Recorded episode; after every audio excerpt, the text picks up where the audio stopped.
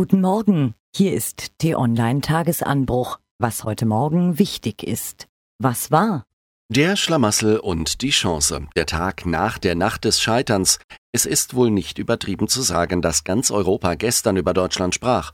Eines der solidesten, wohlhabendsten Länder auf unserem Globus ist schlagartig in die politische Instabilität gestürzt. Wohl möglich würde man es so sehen. Mitten in Europa gab es im Jahr 2017 ein Land, dem es so gut ging, dass sich seine politische Klasse vorzugsweise mit sich selbst beschäftigte.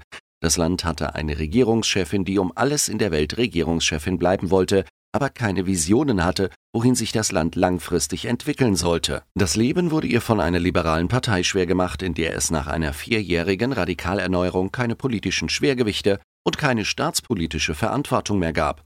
Letztere fehlte auch in der Sozialdemokratischen Partei, die aus Angst vor dem eigenen Untergang geflissentlich Schaden für das Land in Kauf nahm.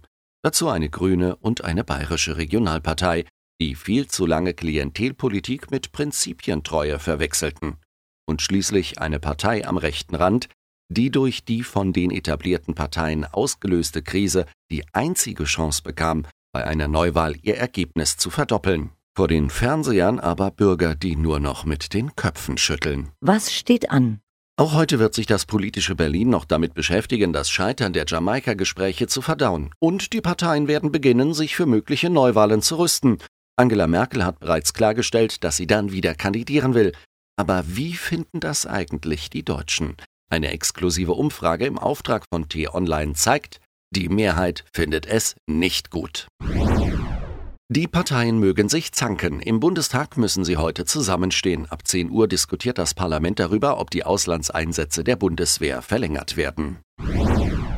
Der britische Journalist Luke Harding ist ein Wühler. Er gräbt sich in Akten, Dokumente, Quellen und befördert dann Erstaunliches zutage. Seine neueste Enthüllung ist das Buch Verrat, geheime Treffen, schmutziges Geld und wie Russland Trump ins Weiße Haus brachte, indem er Indizien zusammenträgt, die diesen provokativen Titel untermauern. Heute um 11 Uhr stellt er sein Buch in Berlin vor. Innerhalb weniger Wochen hat Borussia Dortmund in der Bundesliga einen 5-Punkte-Vorsprung auf die Bayern verspielt und liegt nun 9 Punkte zurück. 16 Gegentore in den vergangenen sieben Ligaspielen. Und heute gegen Tottenham droht das aus in der Champions League. Ab 20.45 Uhr können die Borussen zeigen, dass sie Kämpferherzen haben. Den besten Sport-Live-Ticker dazu gibt es natürlich unter t-online.de, findet Chefredakteur Florian Harms. Was lesen? Eine feindliche Stadt einzunehmen stellt sich deutlich leichter dar, wenn die feindlichen Kämpfer nicht mehr da sind. Und damit sie nicht mehr da sind, lässt man sie durch eine Öffnung entwischen, wie Dampf aus einem Dampfkochtopf. Diese altbewährte Taktik bekommt allerdings dann eine neue Brisanz, wenn die fragliche Stadt Raqqa heißt und die Kämpfer des Islamischen Staates, die man hat entwischen lassen, als Terroristen in Syrien, dem Irak, der Türkei und, auch das ist möglich, bei uns in Deutschland wieder auftauchen können. Dieser brisante Deal zwischen Kämpfern der US-geführten Koalition und denen vom IS, denen freies Geleit mitsamt ihren Waffen zugesichert wurde, hat den Fall Rakas beschleunigt aber er könnte uns teuer zu stehen kommen. Asylbewerber sitzen nur rum und arbeiten nicht. Vielerorts ein Vorurteil, aber in Bayern ist es tatsächlich so. Nicht, weil die Menschen es wollen, sondern weil die Landesregierung es so will.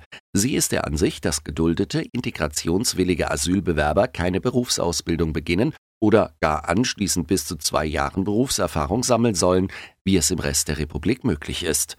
Bayerische Flüchtlingshelfer werfen ihrer Regierung vor, die bundesweite Regelung zu untergraben und warnen vor den katastrophalen Folgen für den sozialen Frieden in Städten und Dörfern. Mehr Informationen finden Sie unter t-online.de.